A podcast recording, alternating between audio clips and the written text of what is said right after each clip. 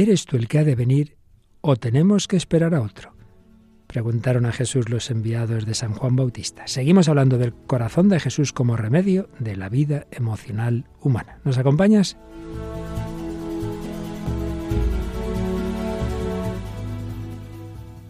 El hombre de hoy y Dios, con el padre Luis Fernando de Prada.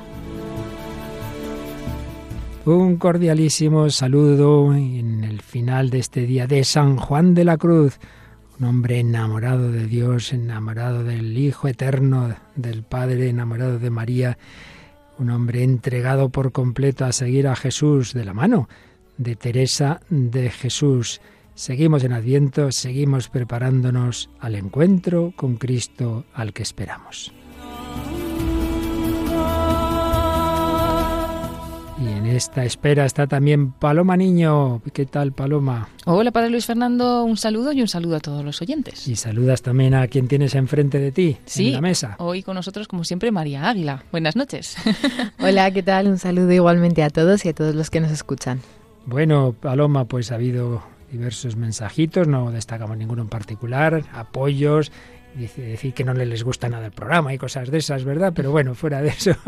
sí, no, la verdad es que hemos recibido ahí varios mensajes, pues que les gusta mucho el, programa y también la publicación que ponemos a través de redes sociales, en concreto la foto del Sagrado Corazón de Jesús que pusimos en el programa anterior. Así que os animamos a todos a entrar en estas redes sociales buscando El Hombre de Hoy y Dios en Facebook, encontráis nuestra página y ahí podéis ver pues cada una de las publicaciones que subimos y los enlaces también para escuchar después en diferido cada uno de los programas. Y recordamos también, Paloma, que Radio María España está en plena campaña de Adviento Navidad, muy importante, ¿verdad? Para que pueda haber programas como este y tantos otros. Sí, porque es básico, Radio María no tiene publicidad, por lo tanto, pues se financia solamente con los donativos de tantas personas que porque les hace bien la radio, pues colaboran con ella, ¿no? Y bueno, tenemos que hacer de vez en cuando estos impulsos fuertes con las campañas, en concreto en el mes de mayo y ahora en Adviento y Navidad, y bueno, pues seguimos con ello, a ver si conseguimos pues un impulso fuerte para poder seguir comprando frecuencias y que Radio María siga creciendo. Y como a estas horas ya no tenemos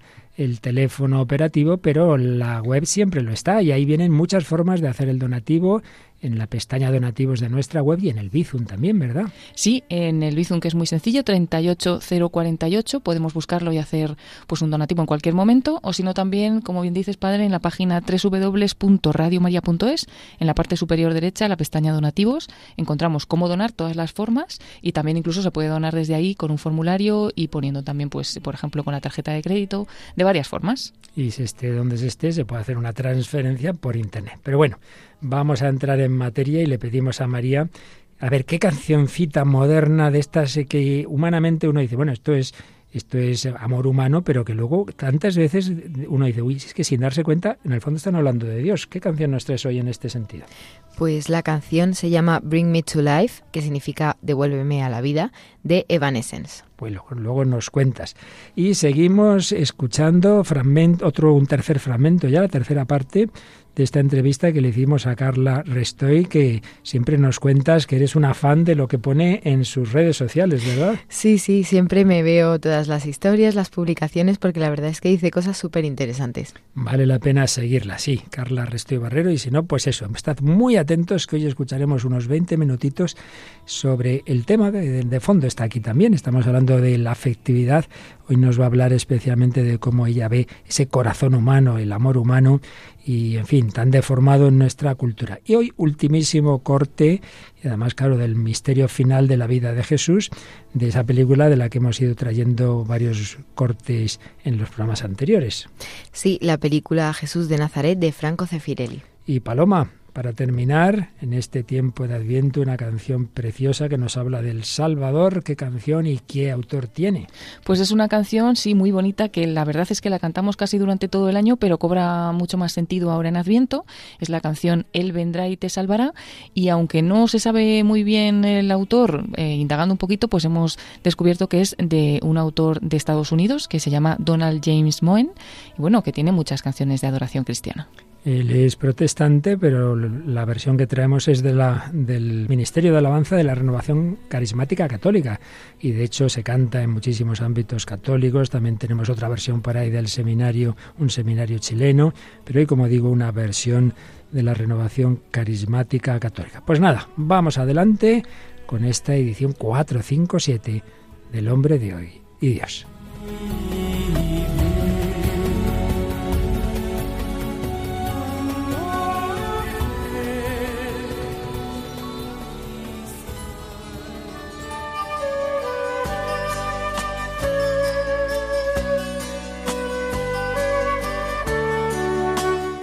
¿Eres tú el que ha de venir o tenemos que esperar a otro? Papa Benedicto XVI, en el año 2010, visitó una parroquia de Roma, de San Maximiliano María Colbe, y tenía estas las lecturas del tercer domingo de Adviento, era el 12 de diciembre, correspondía este texto en que San Juan Bautista envía a sus discípulos a hacer esa pregunta a Jesús. Y comentaba así Benedicto XVI. Hemos escuchado la pregunta de San Juan Bautista que se encuentra en la cárcel. El Bautista, que había anunciado la venida del juez que cambia el mundo, ahora siente que el mundo sigue igual. Y por eso pide que pregunten a Jesús, ¿eres tú el que ha de venir? ¿O debemos esperar a otro? ¿Eres tú? ¿O debemos esperar a otro? En los últimos dos o tres siglos, muchos han preguntado, ¿realmente eres tú? ¿O hay que cambiar el mundo de modo más radical? Tú no lo haces.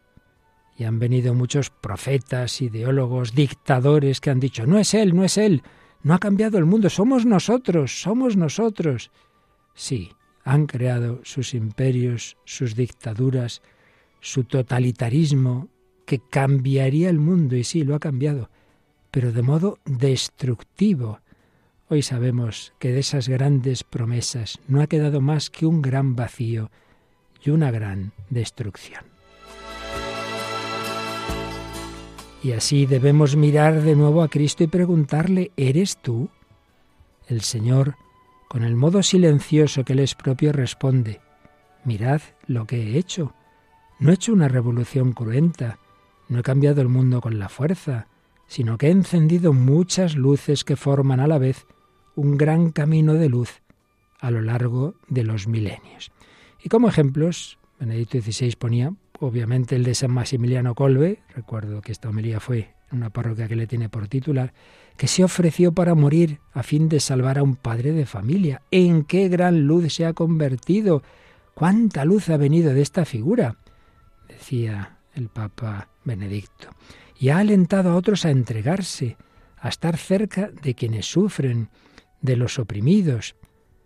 Pensemos también en el padre que fue para los leprosos, Damián de Weuster, el padre Damián, el de Molokai, que vivió y murió con y para los leprosos, y así llevó luz a esa comunidad. O pensemos en la Madre Teresa, que dio tanta luz a personas que después de una vida sin luz morían con una sonrisa, porque las había tocado la luz del amor de Dios. Y añadía, podríamos seguir y veríamos, como dijo el Señor en la respuesta a Juan, que lo que cambia el mundo no es la revolución violenta ni las grandes promesas, sino la silenciosa luz de la verdad, de la bondad de Dios, que es el signo de su presencia y nos da la certeza de que somos amados hasta el fondo y de que no caemos en el olvido, que no somos un producto de la casualidad, sino de una voluntad de amor. Así podemos sentir la cercanía de Dios. Dios está cerca, está cerca, pero nosotros a menudo estamos lejos. Acerquémonos, vayamos hacia la presencia de su luz, oremos al Señor y en el contacto de la oración también nosotros seremos luz para los demás. Pues como siempre, unas preciosas y profundísimas reflexiones de Benedicto XVI. Qué verdad es cuando miramos el mundo y vemos que en efecto hay mucho mal. Entonces la tentación, ya esto lo arreglo yo. Sí, al modo de, decía el Papa, de los grandes totalitarismos, muchísimo peor, horrible destrucciones de estos siglos en que han pretendido arreglar el mundo, la justicia desde el poder arreglar el mundo sin Dios y al final se ha convertido en la destrucción contra el propio hombre. Las grandes guerras, los grandes totalitarismos, siglo XIX, siglo XX y lo que ya estamos viendo en el siglo XXI. En cambio, el Señor va por otro camino lento, va transformando corazones, pero esos corazones luego irradian. Y estos ejemplos que oíamos, el padre Colby, venía, me venía a la mente a mí también que en aquella época estaba ese joven sufriendo mucho, su patria invadida por un lado por Alemania, por otro lado por la Unión Soviética, me refiero al Karol Wojtyła. Cómo el Señor fue transformando ese corazón y cómo luego, como Papa, Él sí que iba a cambiar el mundo para bien. O los ejemplos que decía aquí el Papa Benedicto, del Padre Damián, o la Madre Teresa, o el propio Padre Colbe. Es otro sistema, es más lento, pero es más profundo, es el verdadero. Solo corazones transformados pueden transformar la sociedad mientras que un cambio de estructuras, desde el poder, desde la fuerza, porque aquí decimos nosotros cómo tiene que ser lo justo, al final los terribles genocidios de aquel que no entra en mis esquemas. Sin corazones transformados, no podemos transformar para bien el mundo. El Señor va despacio, pero va encendiendo luces verdaderas. Y en el fondo, nos lo ha dicho el Papa, ¿de dónde viene todo eso? De esa cercanía del amor de Dios si nos acercamos a Dios, Él transforma nuestro corazón y desde esa unión con el Señor podremos hacer el mundo mejor, solo desde esa unión con el Señor. Por eso estamos viendo en estos programas ese amor de Dios, esa bondad del Señor, ese amor hecho carne en el corazón de Cristo. Por eso estábamos viendo también esa ponencia que tuvo el profesor Martín Echavarría sobre el corazón de Jesús remedio de la vida emocional humana. Hemos ido sacando distintos fragmentos poquito a poquito, todavía seguiremos sacando alguno más, pero hoy nos fijamos en un apartado en que habla del amor apasionado de Dios. Él es tomista, él sabe que Dios en sí mismo es inmutable, pero nos explica muy bien que eso hay que entenderlo, no como si inmutabilidad fuera que le da las cosas igual, como que Dios no nos amara con auténtica pasión. Eso sí, matiza si entendemos pasión con un sentido corporal sensible, eso solo se da en el Dios hecho carne, claro, en Jesucristo, pero en sí mismo en Dios no, pero incluso en ese sentido dice que puede entenderse bien. Y recuerda, claro, que la propia encíclica de Benedicto XVI de Euscaritas es, hablaba de que se puede entender bien aplicar a Dios no solo el amor como ágape, que eso siempre así se ha visto, el hacer el bien, sino el amor como eros. ¿En qué sentido? En el sentido de una auténtica pasión de amor, sentido de un auténtico deseo de nuestro bien. Bueno, si tenemos tiempo más adelante, y matizaremos todos estos conceptos, pero nos quedamos ya con esta idea. Dios quiere cambiar nuestro corazón, solo entonces puede cambiar el mundo, pero lo hace desde su corazón, un corazón divino, un corazón humano, que es el remedio de nuestro corazón herido por tantas emociones desviadas.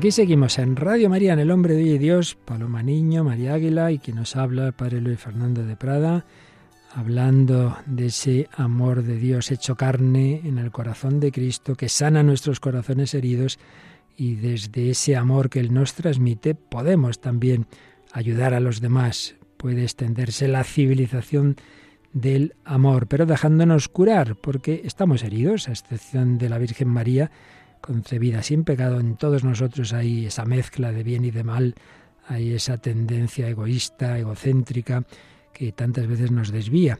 Y lo que en sí mismo es bueno, ese amor de pasión, entendido como que todo nuestro ser, cuerpo y alma, la sensibilidad, los sentimientos, la afectividad más sensible o la más espiritual, todo ello bajo la razón, bajo el alma y bajo el Espíritu Santo, pues está llamado a movilizarse todo nuestro ser, toda nuestra psicología en el amor a Dios y en el amor al prójimo. Y por eso es falsa esa concepción como si el amor cristiano, la caridad fuera algo puramente intelectual, puramente racional, sin pasión, pues esa acusación típica de Nietzsche y otros autores contemporáneos, todo lo contrario. Pero una cosa es eso y otra cosa es que uno se ciegue, se deje cegar y al final acabe haciendo cosas que él mismo se da cuenta, pero que he hecho, que he hecho, me he dejado llevar de la pasión. Bueno, pues siempre en este programa intentamos escarbar en todos los ámbitos culturales, la literatura, la, la música, el cine, y concretamente en la música siempre, siempre se ha dado, tanto en la más clásica como en la moderna, pues canciones de amor en las que muchísimas veces uno ve que en el fondo se está pidiendo a una persona humana lo que en realidad solo el Dios Salvador puede dar. Y eso es lo que nos hace, eh, podemos descubrir y nos trae aquí María Águila una canción, como en otras ocasiones, en la que fácilmente uno ve que se pide mucho. Cuenta, cuéntanos, María. Sí, pues esta es la canción Bring Me to Life, que significa Devuélveme a la vida, de Evanescence, y efectivamente es una canción pues que se escucha en el día a día, que la escuchan los jóvenes, de hecho esta me, me la recomienda mi hermana para el programa. O sea que sí, está en todos lados y ahora lo vamos a ver. El grupo de esta canción, Evanescence, es una banda estadounidense de rock formada en Arkansas en 1995 por la cantante, compositora y pianista del grupo, Amy Lee, y el guitarrista Ben Moody, quien lo acabaría dejando más tarde en 2003. Mientras tanto, en 1999 se unió el teclista David Hodge, pero que no grabó hasta que completaron el tercer álbum. Y justo en 2003, cuando después se iría Ben Moody, fue cuando lanzaron el álbum Fallen, que fue su primer álbum de estudio y donde se encuentra la canción de la que, de la que íbamos a hablar. Fallen, caído, ¿no? Efectivamente y con este álbum vendieron más de 17 millones de copias y consiguieron dos premios Grammy. Y de hecho, este es la canción por excelencia del, del álbum, vamos, o al menos la más escuchada ahora mismo. Y con este álbum muchos vieron reflejada una intención cristiana. De hecho, su guitarrista se ha declarado cristiano él mismo, aunque ellos hayan dicho que la banda es, es secular. Pero sí que es verdad que la gente ve muy reflejada esa intención hacia Cristo. Y la vamos a ver en la letra de la canción. Está pidiendo ayuda, está pidiendo salvación. En el fondo, ¿verdad? ¿Eres tú el que ha de venir o tenemos que esperar a otro? Bueno, pues vamos a escucharla y la traducimos y veremos que en efecto hay un grito de petición de algo muy amplio.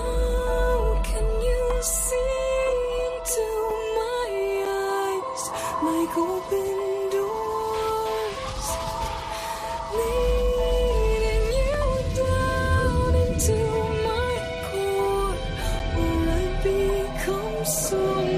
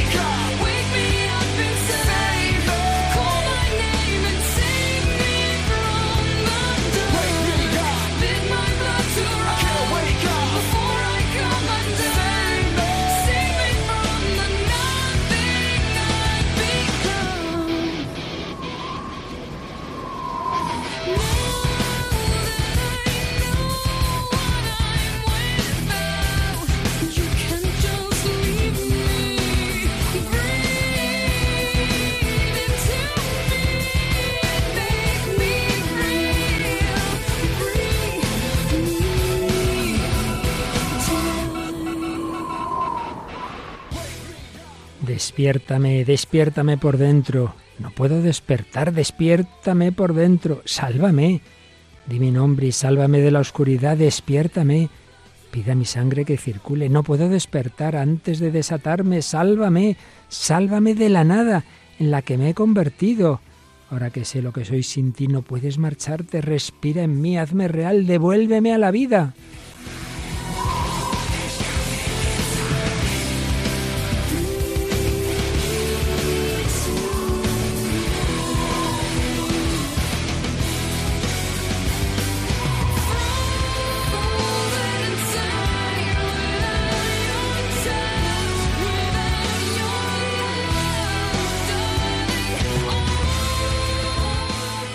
Congelada por dentro, sin tu tacto, sin tu amor, cariño, solo tú eres la vida entre la muerte.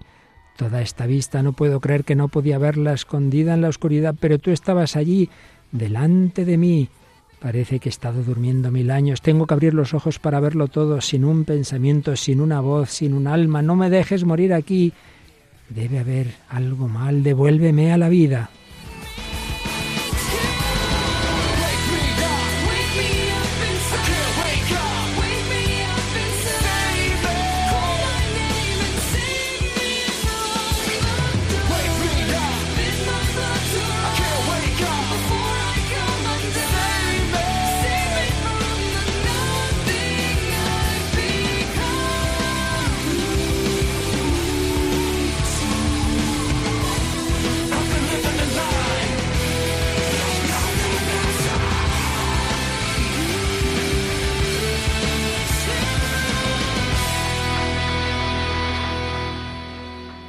Están escuchando en Radio María El hombre de hoy y Dios, con el padre Luis Fernando de Prada, Paloma Niño y María Águila.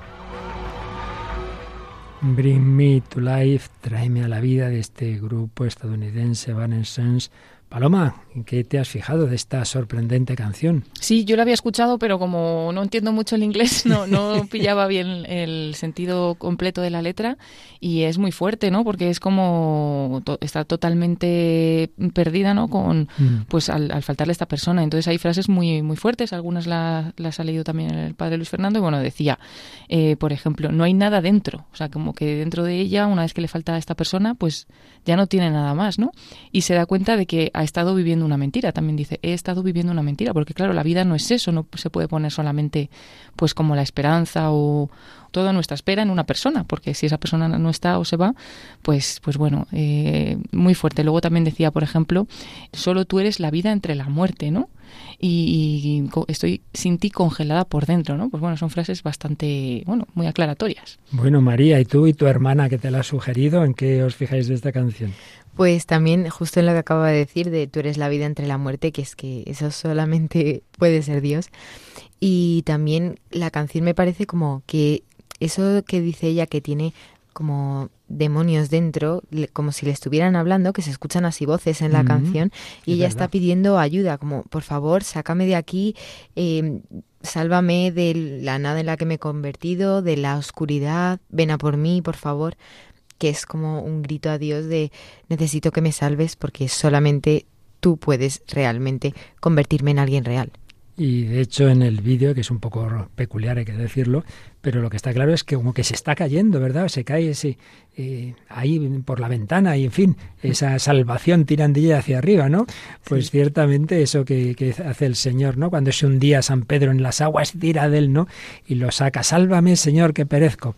Bueno, pues una joven que fue salvada por el Señor de la nada, del sinsentido, que nos contó ese encuentro con Cristo hace ya unos meses, fue Carla Resto y Barrera, pero la volvimos a tener entre nosotros hace unas semanas y como fue una conversación larga, pues la vamos la vamos escuchando fragmentos de la misma en este programa y hoy justamente vamos al momento en que yo le preguntaba sobre este tema del amor, de la afectividad, que es un tema que ella ha trabajado mucho y bueno, tiene mucho que ver con todo lo que estamos diciendo. Jesucristo cura ese corazón, es el remedio de nuestra vida emocional. Hay que situar cada, cada cosa en su lugar. Pues vamos a escuchar cómo nos lo contaba muy espontáneamente Carla Restoy en esta entrevista, en esta tercera parte de, la entrevista que le hicimos hace, hace unas semanas.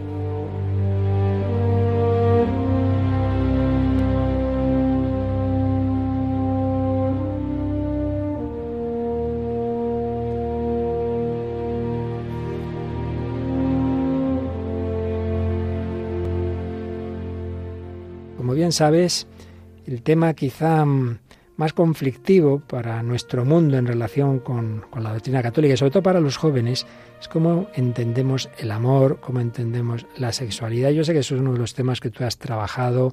Hablábamos antes de las heridas que genera esta manera de vivir hoy día y también estás descubriendo esa teología del cuerpo y cómo el Señor tiene un plan para nuestro bien y felicidad sobre la integración de todas esas dimensiones. Bueno, háblanos así, sin mayor guion, de lo que tú vas pensando, reflexionando, experimentando sobre el amor, sobre el corazón, sobre la dimensión sexuada de la persona, etcétera.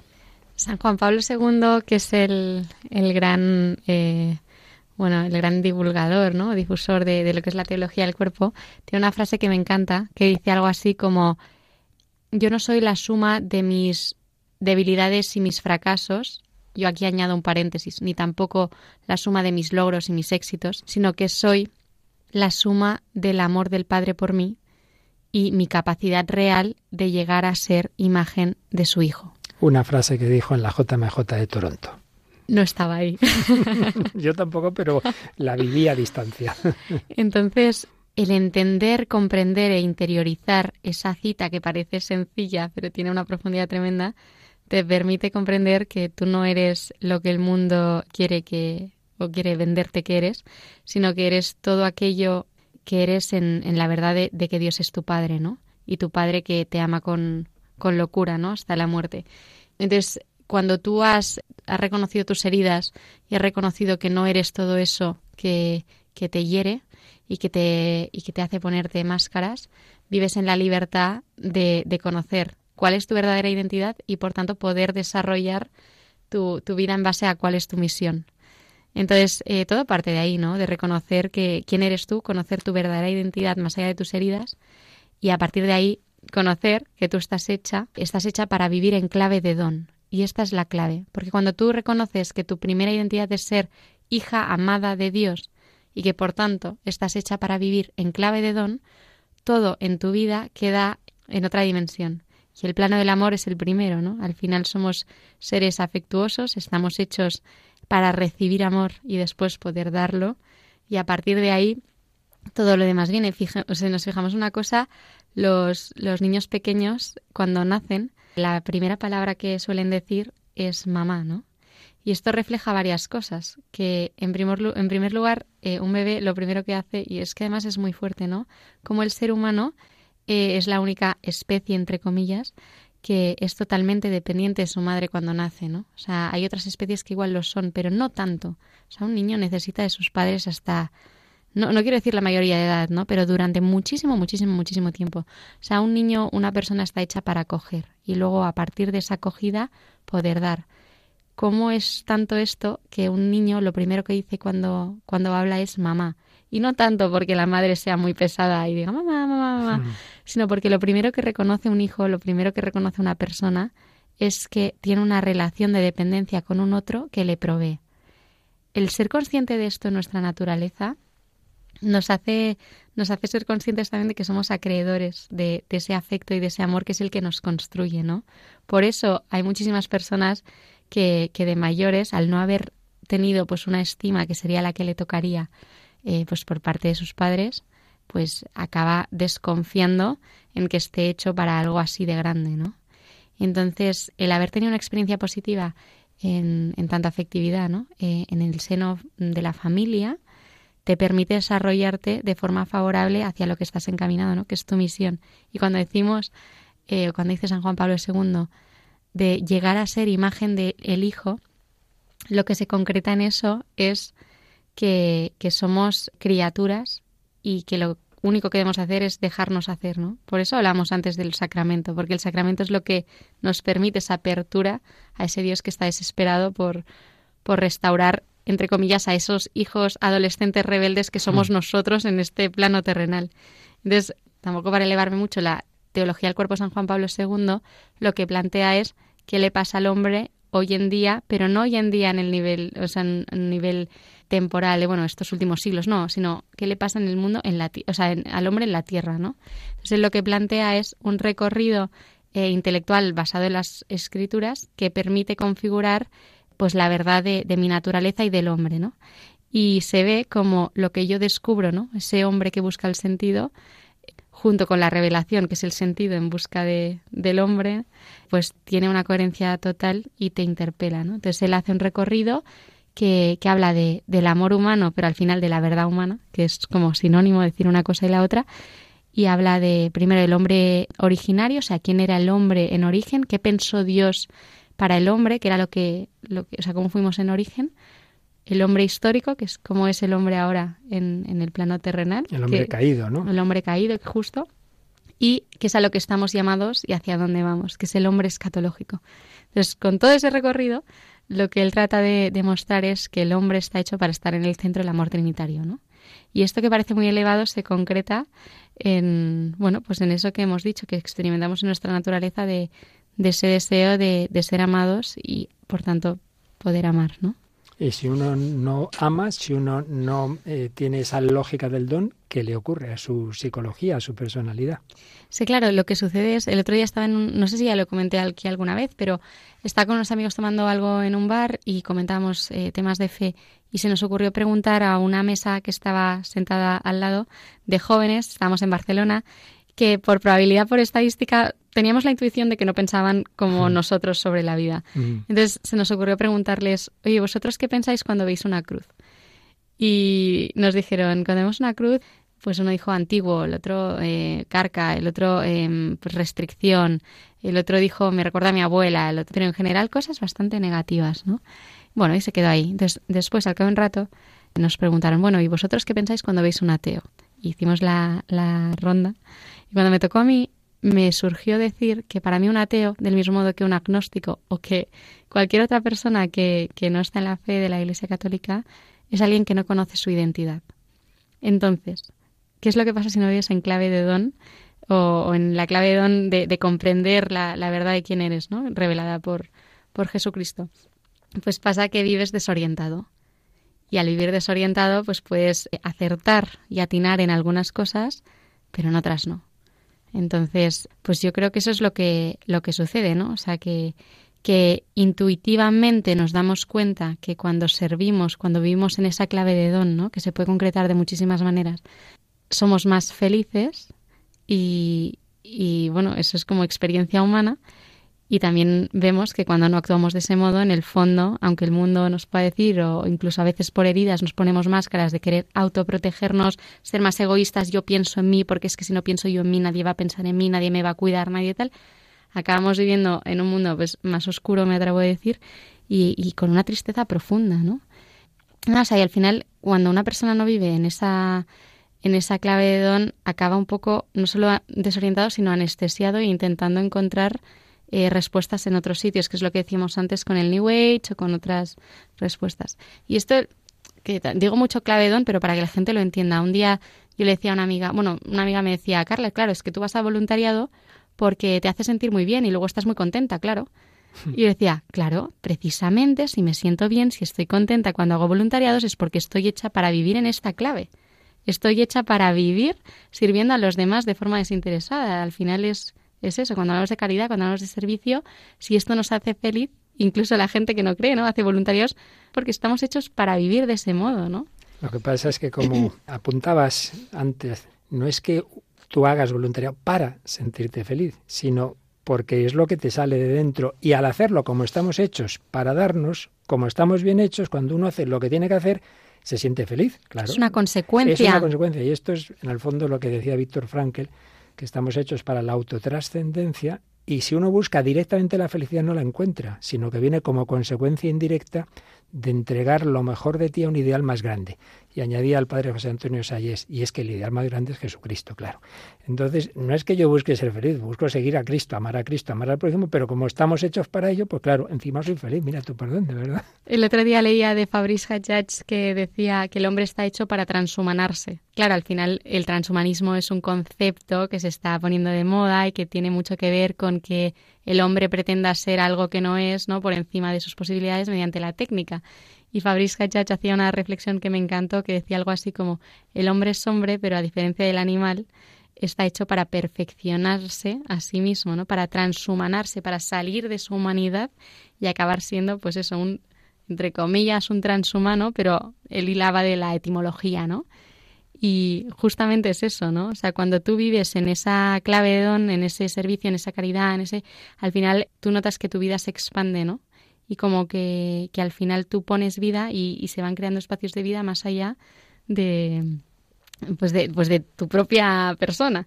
Y al final eso es el fruto del amor, ¿no? Y es la Santísima Trinidad. O sea, que al final en nuestra propia experiencia vital vemos eh, en el plano del amor humano bien vivido cómo es un reflejo de ese, de ese amor que nos ha creado. ¿no? Así es, y enseguida volvemos a ello, pero la verdad es que me ha hecho pensar hablábamos del hombre caído, ¿no? El pecado original. El pecado original en el fondo es que el hombre pretende ser Dios por sí mismo. Eh, serás como Dios, pero es que lo grande es que Dios quiere que en efecto seamos como Él, pero no como conquista nuestra, sino como don. Porque ya lo dice San Pedro, que somos partícipes de la naturaleza divina, más subir, más transhumanarme que recibir la participación de la naturaleza divina, imposible, pero la clave está en que no la consigo por mi ti. Esto que tanto se dice ahora, ¿verdad? Mi empoderamiento, tú lo puedes todo. No, no. Tú puedes todo si recibes con humildad el don de Dios, ¿no te parece? Claro, nos estalla la cabeza y el corazón al pensar que Dios no es el Dios mitológico, ¿no? El Dios superhéroe, el Dios que es alejado, ¿no? Sino que precisamente es paradójico. Dios es paradójico, ¿no? O sea, y de hecho, otra vez voy a citar a Chesterton, pero dice algo así como que precisamente la omnipotencia de Dios necesitaba demostrar que tenía una, una rasgadura, porque si no, no sería omnipotente al 100%, porque la omnipotencia sin el amor no tiene sentido, decía, ¿no? Y el amor en mayúsculas, el amor del que hablamos, el amor no que solo que es eros, sino el amor que es filia, que es ágape, pero al final es eso, que, que no es un dios eh, mitológico, un dios superhéroe, ¿no? No es alguien que es alejado, sino que es que precisamente el ser como dioses nos estalla la cabeza y nos estalla el corazón porque no es el dios que, que lógicamente podríamos pensar, sino que es un dios muchísimo más grande porque nos ama y es capaz de hacerse lo más pequeño siendo lo más grande porque nos ama, ¿no? Y oyéndote hablar de eso del dios mitológico me viene a la mente, a ti te viene mucho esto, también me viene bastante Benedito XVI, eh, una imagen que pone preciosa, ¿no? la diferencia entre Prometeo, que intenta robar el fuego a los dioses, el dios mitológico, porque vamos, los dioses son enemigos del hombre, no hay más remedio que a ver cómo se lo robamos, y en cambio el fuego viene del cielo a la tierra en Pentecostés porque nos lo regala Jesucristo.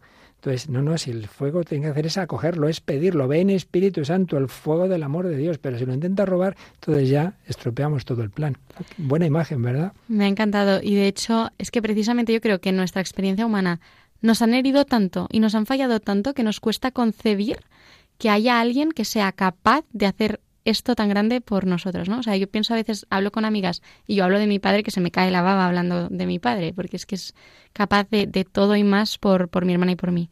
Y tengo muchísima suerte, ¿no? Porque hay personas que no tienen. Entonces, claro, yo le digo muchas veces a mi padre y lo pienso y lo rezo, ¿no? O sea, yo gracias a que veo cómo se desvive mi padre por amor hacia nosotras, incluso hacia mi madre, soy consciente de que puede existir un amor así, ¿no? Entonces, es verdad que hay personas que no tienen esa experiencia y no pueden comprender cómo puede ser que el, que el fuego baje a la tierra, o sea, es mm, inconcebible. Mm.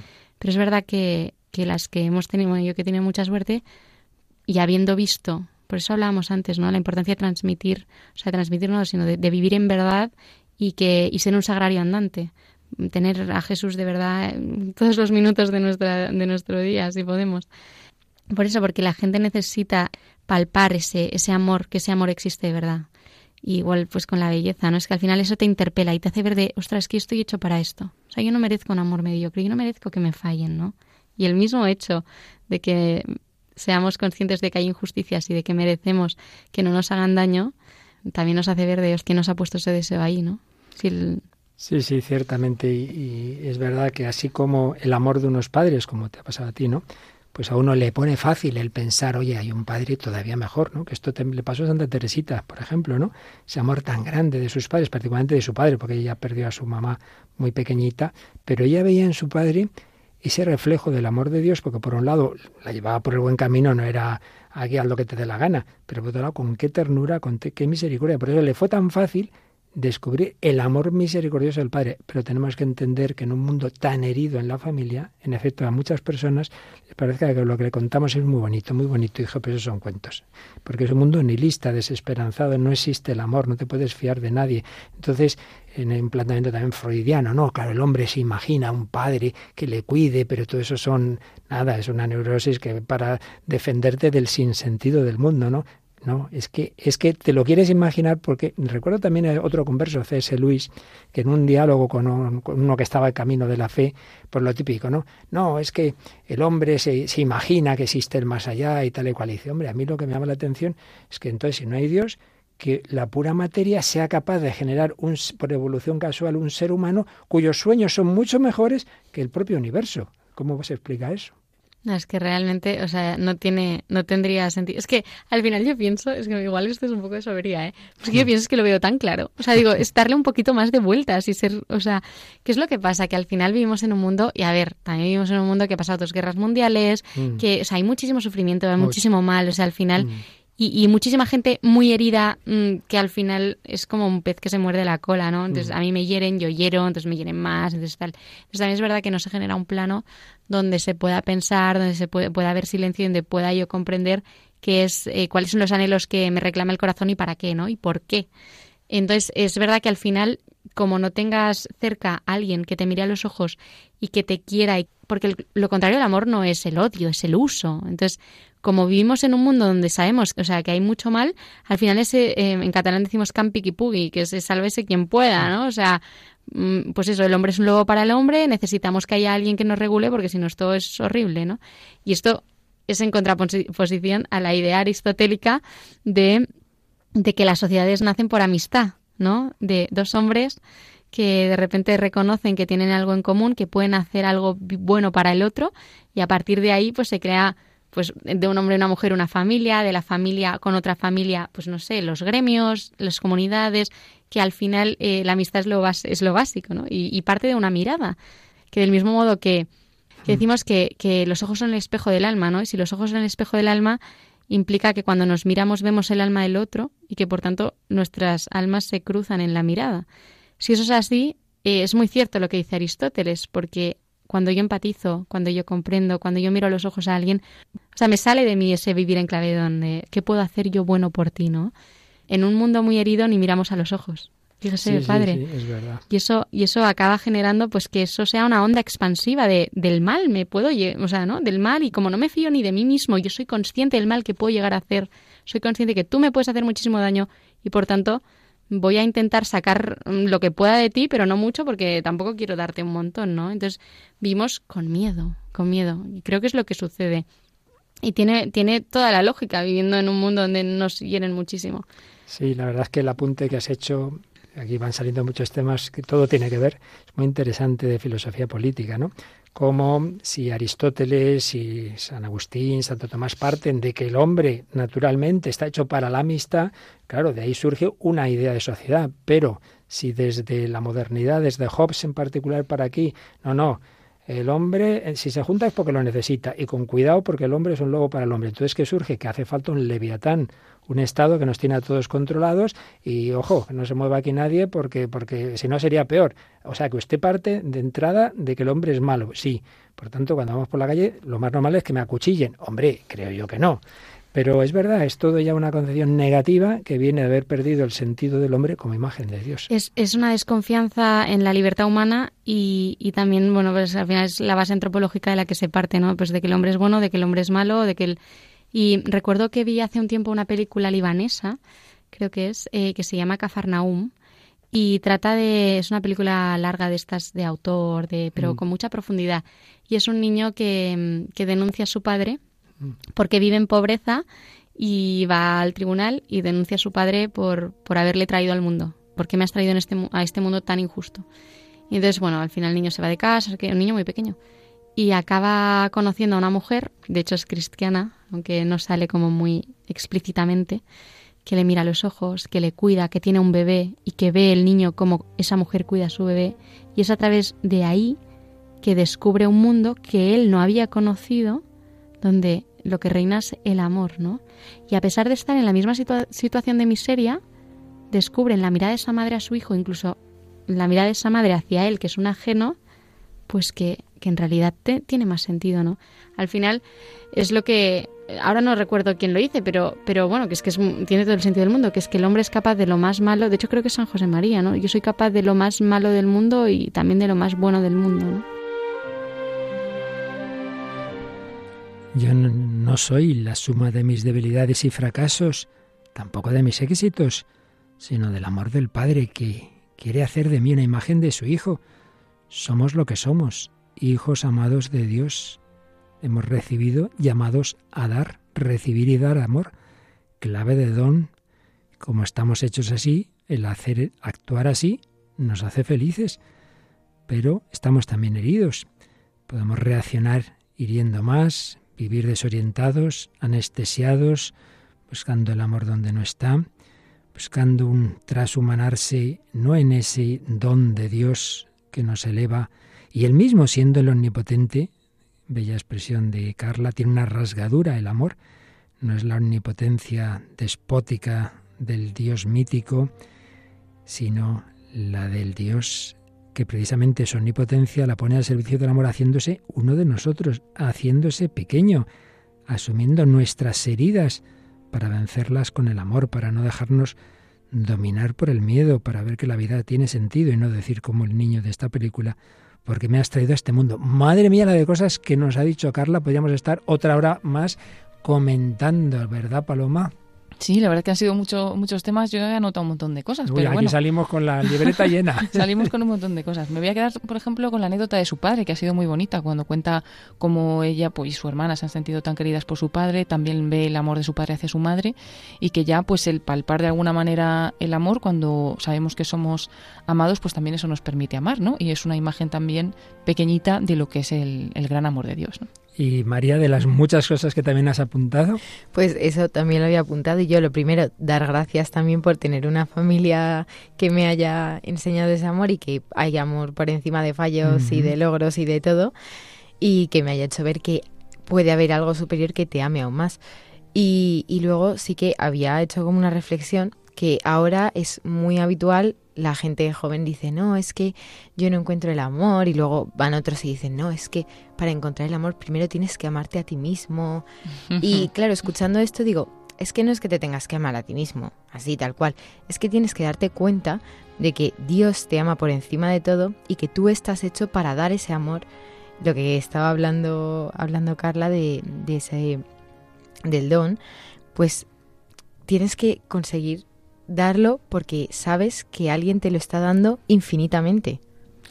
Y si te lo da infinitamente, te hace capaz de, irlo dando tú también, sanando las heridas y pudiendo entregarte. También me llama la atención esa manera, esa mirada, ¿verdad?, de ver al que no tiene la fe y no desde una manera negativa, pero sí como alguien que no conoce su identidad, claro, porque ¿quién soy yo? Si no hay un Dios del que procedo, ¿quién soy yo? Pues somos hijos, somos hijos amados y todo esto nos lo ha revelado Jesucristo. Se ha hecho hombre, compartido nuestra vida humana. Hemos ido escuchando algunos fragmentos de la película Jesús de Nazaret de Cefirelli. Oíamos pues fragmentos de la vida pública, oíamos fragmentos de la pasión, pues vamos a terminar el último fragmento de la película que es clave sobre ese Jesús resucitado, que sigue entre nosotros porque está vivo el que se hizo hombre, el que nació en un pesebre en Belén, el que murió en una cruz, está resucitado y nos dice, yo estaré con vosotros todos los días hasta el fin del mundo. Lo escuchamos en esta película, Jesús de Nazaret, de Franco Sefirelli. Estaba escrito, el Hijo del Hombre sufrirá. Y al tercer día resucitará de entre los muertos para entrar en su gloria. Vosotros sois mis testigos. Ahora mi Padre se ha reconciliado con el mundo. Y como Él me envió, yo os envío a vosotros. Recibid el Espíritu Santo. Id como corderos entre lobos. Haced discípulos en todas las naciones. Bautizadles en nombre del Padre, y del Hijo, y del Espíritu Santo. Enseñadles el Evangelio y los mandamientos que os he dado. Ahora, me voy otra vez del mundo. Me voy al Padre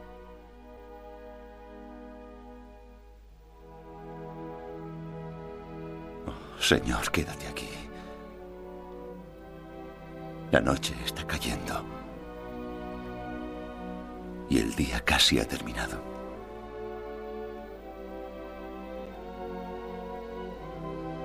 No temáis nada. Yo estaré con vosotros hasta el fin de los tiempos.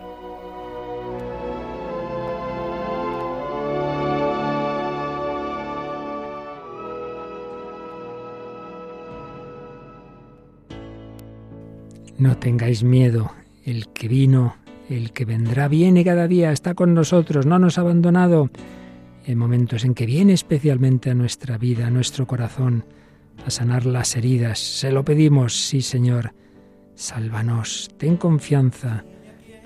El Señor quiere sanar tus heridas, Él vendrá y te salvará. Pídele esa esperanza a Santa María, vida, dulzura y esperanza nuestra el Señor, tu Dios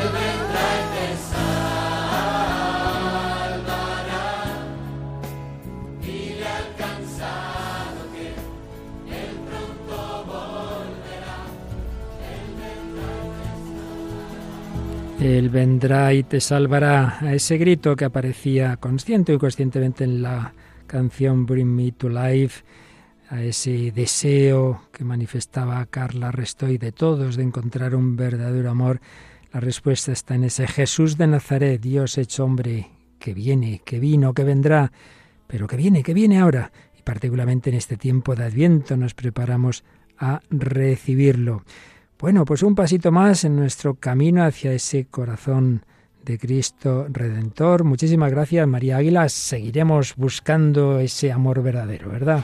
Gracias a vosotros, como siempre, un placer y aquí seguiremos buscándolo. Claro que sí. Y Paloma Niño, seguiremos y pidiendo también a nuestros oyentes que nos ayuden a que esta radio siga adelante. Recordemos que en la página de Radio María, radiomaria.es, pestaña donativos, pueden seguir ayudándonos en esta campaña, pero sin olvidar las oraciones y los testimonios de lo que hace esta radio, también sanando tantos corazones a través de estas ondas, ¿verdad? Sí, ahí es muy importante también recibir los testimonios porque conociendo lo que Radio María hace en la vida de tantas personas, pues a veces nos mueve un poquito más para colaborar, ¿no? Así que pedimos vuestros testimonios al correo testimonios arroba radiomaria.es. Y otro programón de Radio María que llegará enseguida, que podrá seguir adelante con vuestra ayuda, pues es la Biblia en partitura. Sí, ya está preparado el padre José Luis Simón para comenzar enseguida su programa. Y recordemos que todos los programas anteriores, todos, todos, más de 11 años, y de tantos otros programas de Radio María los tenéis en el podcast, también en la web de Radio María, o podéis solicitarlos en,